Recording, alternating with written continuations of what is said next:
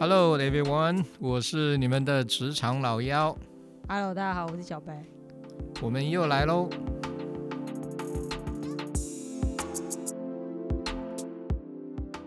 上一次啊，跟小白跟大家谈啊，就是这个呃绩效年终绩效考核的问题啊，就是呃，我想在职场里面啊，每每你你应该几非常大的几率啊，你都会碰到公司必须要做年终考核的这个情况了哈。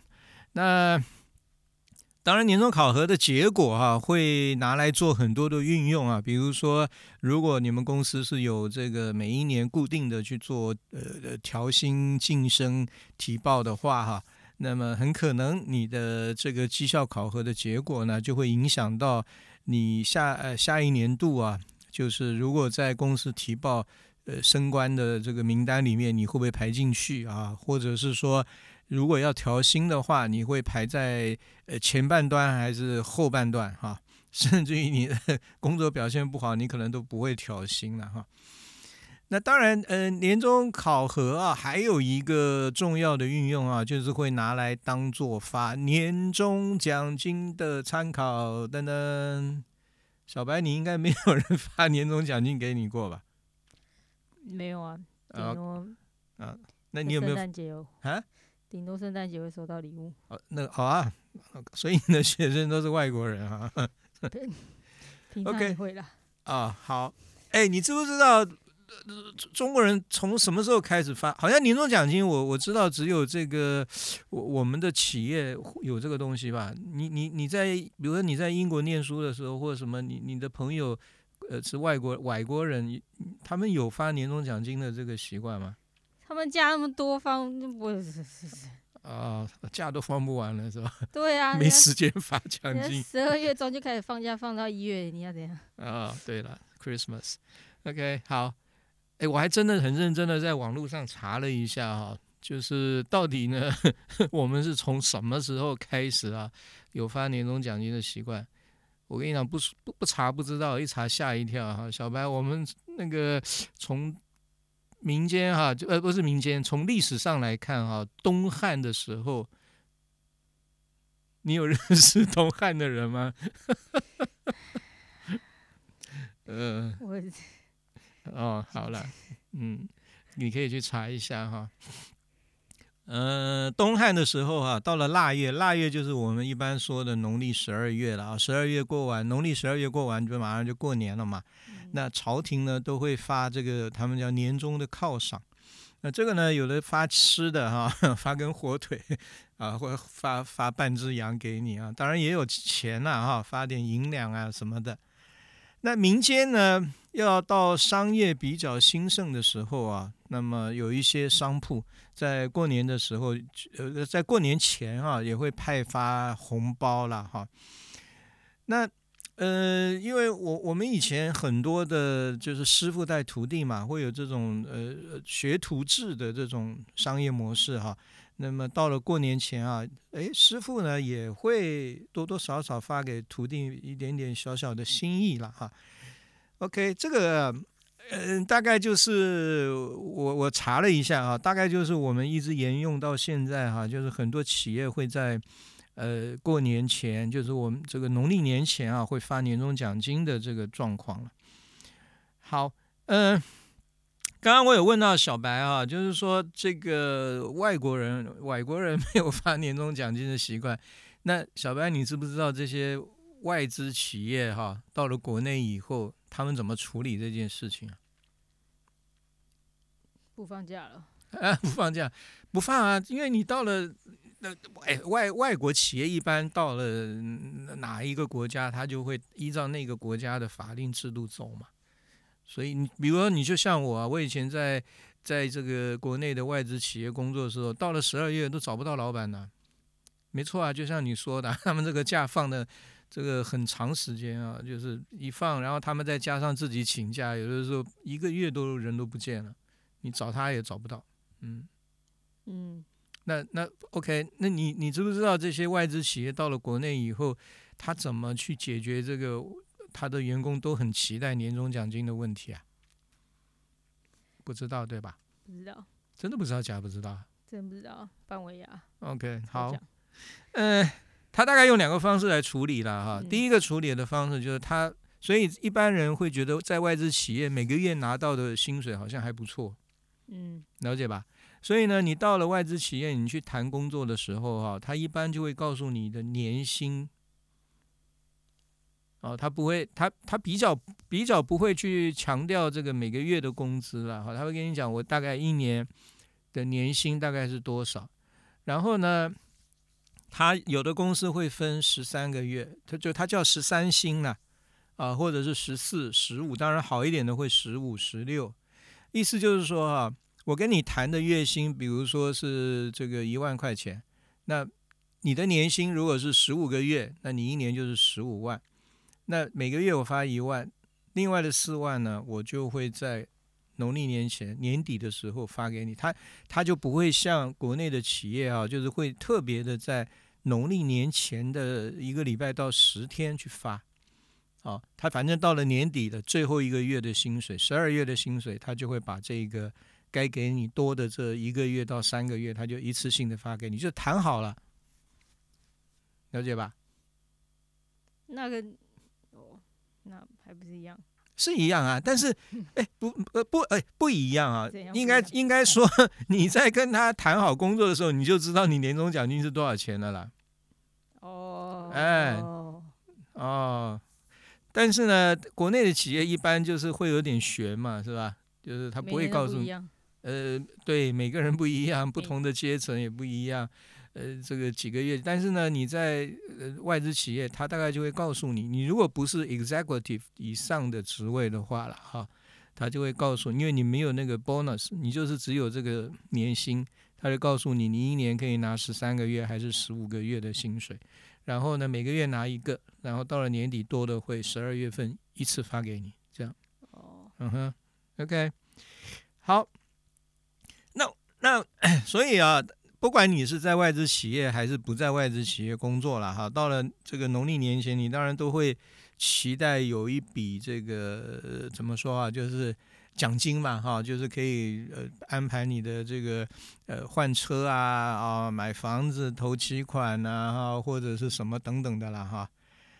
那当然哈，嗯，年终奖金，因为呃，不管怎么样，除了外资企业，因为外资企业不管它的营收好坏啊，他答应你几薪，他就给你几薪。嗯。啊，他不会因为他当年度的营收的高低啊去增加或者是减少，嗯，他会增加的可能是福利嗯。啊，一次性的福利，比如说他呃呃今今年赚的钱非常多啊，他会，但是你你讲好了多少多少个月你就多少个月。但是呢，他可能赚的多了，他就会安排，比如说让大家去做一次旅游啊，啊，或者帮大家做一件这个呃外套啊，哈等等，老外很喜欢做这个哈。OK，那但是国内企业不一样哦，国内企业它每一年要发出去的年终奖金呢，基本上它会有一个总预算，它会看它当年度的公司的营业状况。啊，然后去定这个年终奖金到底该发多少个月嗯啊？比如说前几年大家大家在盖戴口罩啊，就是不能旅游啊，但是呢货运很昌很昌旺嘛，嗯所以呢这个呃海运业就非常的赚钱啊。我像像二零二二年有呃对不起，应该是二零二三年啊，有很多的航运业的公司的年终奖金是发到四五十个月的。爽吧？嗯那个听起来都是一个很奇怪的数字哈。OK，好，那基本上哈发年终奖金的原则哈，就是越高的职位呢，他他可以领的就会比较多啊，这个应该是可以理解，因为越高的职位，它影响公司整体营收的结果的程度会比较大嘛啊。他下一个决定或做一件事情呢，对公司整体的营收影响会比较大，所以呢，越高职位的人，呃，一般来讲，他能拿到的年终奖金会比较多。嗯 OK，好，而且啊，越高职位的人哈、他的年薪、他的总一年的总收入啊，这个年终奖金所占的比重会比较大嗯哦。那甚至于他的每个月拿到的薪水哈、只占他年度薪呃收入的可能只有一半那另外一半呢，就来自于他年底根据公司营收的结果所拿到的那一笔奖金。嗯，为什么？为什么老板要这么设计？嗯，这样他就比较认真工作。比较认真不。然你不赚钱的话，你年年底不就没钱？对呀、没错了，是了。好，OK，就是这样子的哈，所以小白也不一定是白了哈，就是这样啊，你有 当老板的这个天赋哈。OK，好，那哎，小白讲到这里啊，我想下一个问题我应该不用问就知道答案，就是那你你希不希望在一个 年终奖金比较好的公司工作啊？当然啊，当然哈，OK，那我问你，你怎么知道这家公司年终奖金好不好？我怎么知道？对啊，你还没进去啊，你也啊，我但我还没进去，那我我怎么知道？你怎么知道？来，这个 老 老姚给你几个建议哈。第一个，你要挑产业非常重要了啊。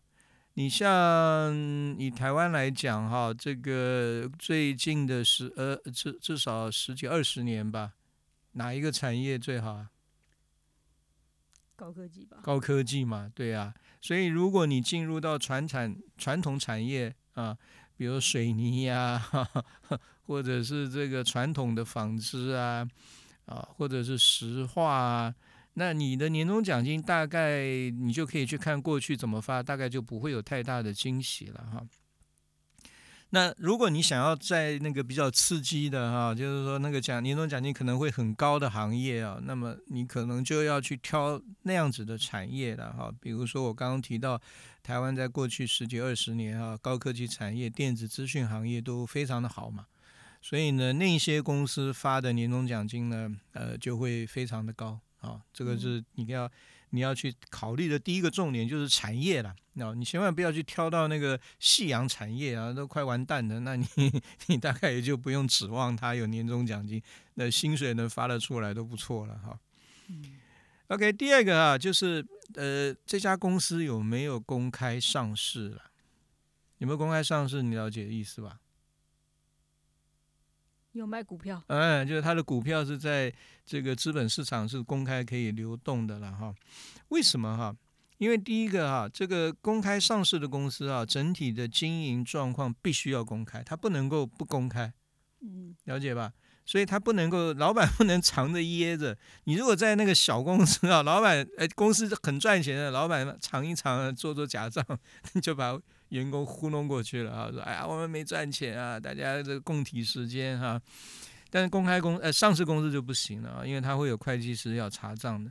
那他如果做假账，那个非常非常严重哈。所以呢，上市公司基本上它的整个营收，它它赚到多少钱，这个其实是呃公开的。而且哈、很多的这个公开公司，呃的呃就是公开上市的公司啊，他会把他每一年的赚的钱到底有多少比例要发给员工，他会定在他的公司章程里面，了解吧？嗯，哦，比如说呃台积电啊，或者是有一些企业哈、他们都会定他们的年度赚的钱里面啊，他要怎么分？比如股东拿多少，然后呢，员工的年终奖金要分配多少？比如他赚了一百亿，那他其中的百分之十五啊，十五亿要拿来给员工发这个年终奖金分红。啊、所以呢，呃，你在公开上市公司的话，你就可以知道他大概呃他们公司发年终奖金是什么套路了。嗯，好，所以不会不会被忽悠了哈，这个是很重要的。第二个就是上市公司，第三个啊，就是你要去你你其实现在要打听，因为现在资讯很发达嘛，你要去打听这一家公司过去年终奖金发放的记录，应该不是太难了。对不对？嗯你问问朋友啊，或者网络上面搜一搜，搞不好都可以搜得到。尤其是公开上市的公司，基本上你都可以搜得到哈。那你就去看看，你想要去应聘或者你想要去上班的这家公司，它过去几年到底是发了多少？每个每每员工大概平均的年终奖金的水准大概是多少？啊，这就好像你去买买股票嘛，对不对？你要看这家公司过去的 EPS 啊，对不对？看看它过去到底每一年能赚多少钱啊，每一股可以赚到多少钱啊？然后你再看一下，呃，它的本益比大不大，然后就现在的股价值不值得投资，这个一样啊。比如说这家公司过去发年终奖金呢都很稳定啊，都是六个月，平均六个月或平均五个月，不会变动太多。那表示这一家公司呢，产业如果又是对的，然后又是公开发行的，然后呢，呃，它过去发年终奖金呢也都比较稳定，那基本上呢，它大概就是会往这个节奏走。那当然，你如果能够找到一家产业好的，然后呢又公开上市，然后它过去的年终奖金是逐年在提高的，哇，那那那也是不错哈。那就表示说这家公司的经营方向。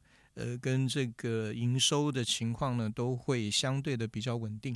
那你选这家公司呢，也也也不会有问题啊。那当然，如果它每一年越发越少，这个你就要考虑一下了哈。它公司可能以后也不一定能发得出来以往的水准的年终奖金了。OK，好。呃，所以小白，如果你要你要去找工找工作的话，呃，如果年终奖金是你选择公司的一个重要的考量的话，这样是不是大概有了一个方向？嗯嗯嗯，OK，嗯，每天看看盘，每天看看盘，看什么盘？股票啊？对啊，看看哪一家公司的名 字看起来顺眼。是啊，其实有一些公司啊，你不要看它规模不大哦，但是其实像像那个大家都知道大力光嘛哈，它是做镜头的哦，那个 iPhone 的镜头啊都是它做的。那而且它的技术目前大概还领先同业两到五年吧哈。嗯。所以它它基本上就是有点寡占了、独占了嘛哈，就是这个市场就是它。他呃就是 iPhone 的镜头呢，高阶的镜头都是他在做嘛哈，所以呃他赚的钱就非常多，所以他的股票能够到那么高的价格啊，真是吓死人了哈！曾经的股王，但他现在不是了啊，又有比他厉害。当然，所以这家公司你要能在这家公司工作，他们家他们家的员工我人数我猜也不会太多了哦，因为他那个东西不是用手去做出来的嘛，对不对？那么小的东西，他不可能用手去磨啊。它一定自动化的程度比较高，所以它员工人数也不会多。那么它的营收那么大，它分给员工的这个，而且它是上市公司，所以呃，像这一类型的公司啊，在那边工作应该就感就会感觉挺幸福的啊。OK，好。呃，今天呢，跟小白啊，就是谈了一下，因为呃，我想各位呃也目前啊，也快要到这个农历年前了哈，各位可能也都会在琢磨今年到底自己能不能领到多少年终奖金了。而且啊，这个也许你领了年终奖金不爽啊，你要换工作啊，那你你你找下一家工作的时候，你要怎么样去思考，找到一家能够在年终奖金上面满足你的愿望的公司啊？那老药跟小白啊，在这边呢，就给大家一些提醒跟建议。OK，好，那我们今天呢，就先聊到这里喽，我们下次见，拜拜，拜拜。